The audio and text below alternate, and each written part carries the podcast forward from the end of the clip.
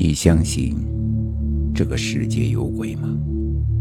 欢迎收听由慕容双修为你演播的民间恐怖故事。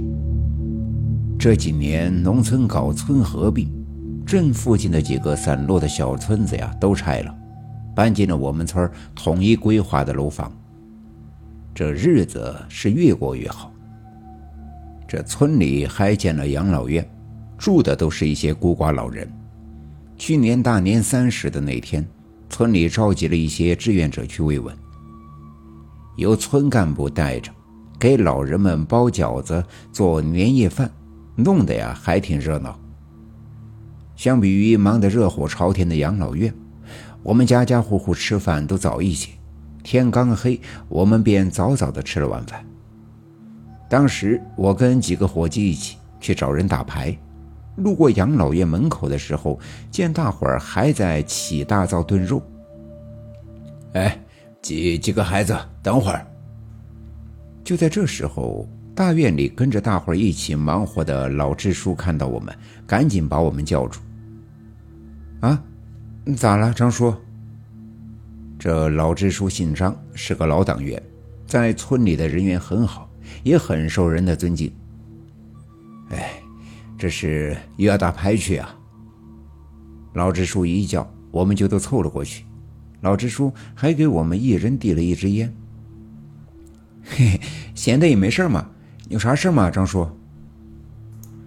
本来以为老支书又要叮嘱我们几个人玩牌别赌博之类的，没想到老支书却提起了老村里的赵老三。哎，这不。咱们村今儿给养老院做顿好的嘛，你们几个闲着也是闲着，开个车去老村儿把赵老三呀给接过来过年吧。我们几个面面相觑，但老支书发话了，我们几个也只好应下来，返回家开了个车奔着老村去了。赵老三也是个孤寡老人，是当年村里拆迁盖楼的钉子户，说是钉子户呀。但当时并没有闹得不愉快，只是不愿意拆掉住了几十年的小院所以放弃了搬进楼房的指标。我们几个开着车一路到了老村，因为拆迁，房子呀几乎都拆了，四处光秃秃的一片，整个荒地里只有赵老三一家的房子还在那儿。看上去，因为线路改了，连电也不通了。因为山坡小路窄，我们把车停在了坡下，又步行了一小段，才进了他家的院子。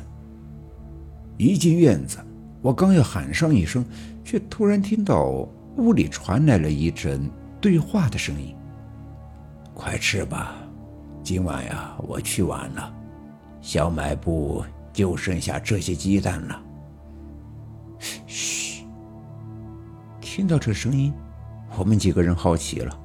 毕竟赵老三是个老光棍自个儿住在这儿，这是跟谁说话呢？哎，跟你以前的手艺啊，真的没法比。想吃吧？也是年轻，好奇之下，我们几个人对视了一眼，悄悄地跟了上去。与此同时，屋里说话的声音还在继续。房子是老式的带窗户纸的窗户。站在门外的台阶上，透过门口的窗纸看进去，隐约的可以看到屋里的桌子前坐着两个人影。哟，这赵老三难不成偷着找老伴了？两个人影中明显有一个是女性。我们三个人眼神交流了一下，决定弄清楚，说不定就在这无聊的春节期间呀，弄个小新闻出来。我悄悄地凑上去，沾了点唾沫在手指上，然后轻轻地捅破了窗纸，用一只眼单瞄着向屋里看去。我当时的想法是，看看赵老三找的老伴是谁，说不定是我们认识的哪家的老太太呢。可这一看，的确，屋里摆着一个大八仙桌，桌上摆着几个菜，还点着蜡烛。这赵老三坐在桌子一头，喝了一口酒，把一块肉夹起来放到了对面的一副碗碟中，嘴里还点评着味道。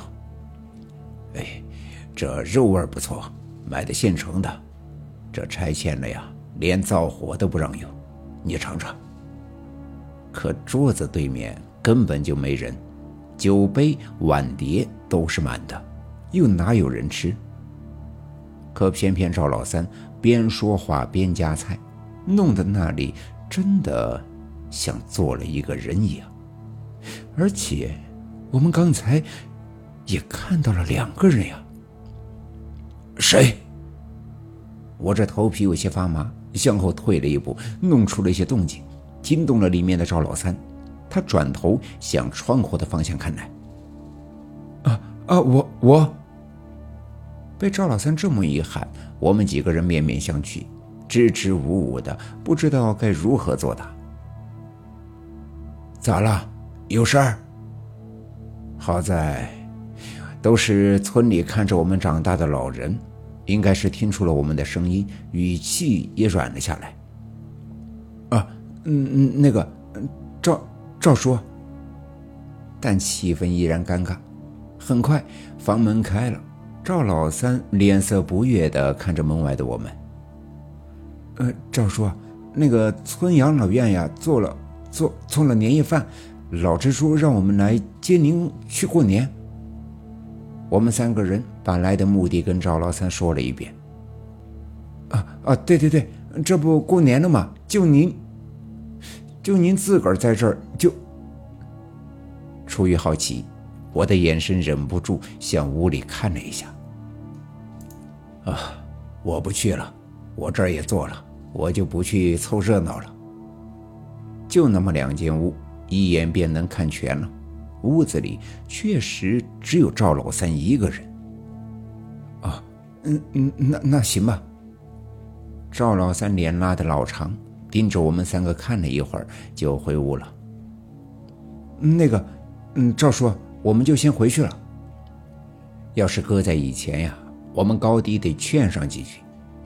可今儿这场面呀，我们实在不敢多说，应了一声，便对视了一眼，互相使了个眼色，转身离开了。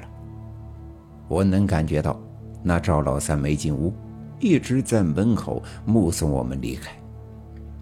我那时好奇心是真重，还是忍不住的回头看了一眼。也不知是不是错觉，总觉得那个位置有些渗人。而就在这时，我看到碗上面摆着一双筷子，突然有一只滚落在桌上，同时那只蜡烛也微微的飘忽了一下。是风吗？啥风能吹动筷子，而蜡烛还不灭？我当时的头皮一紧，心里一阵发毛。也不知道是被赵老三那眼神看得发毛，又或者是……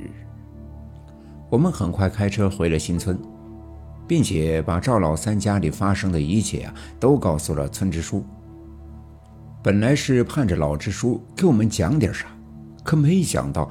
他也只是点了根烟，深深的叹了口气。行了，行了，打牌去吧，可别玩钱。哦，知道了。老支书一副欲言又止的样子，但到底是什么，却一个字都没有说。最后，老支书给我们三个人一人发了一支烟，就进了养老院。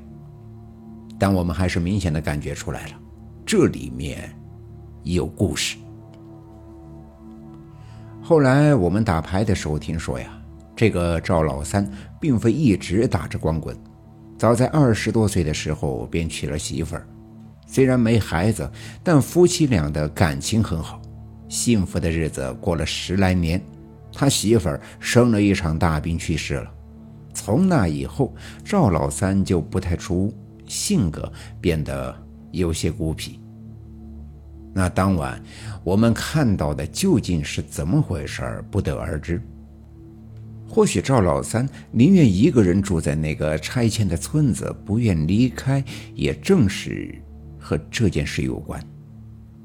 今天的故事就讲到这里了，祝你做个好梦。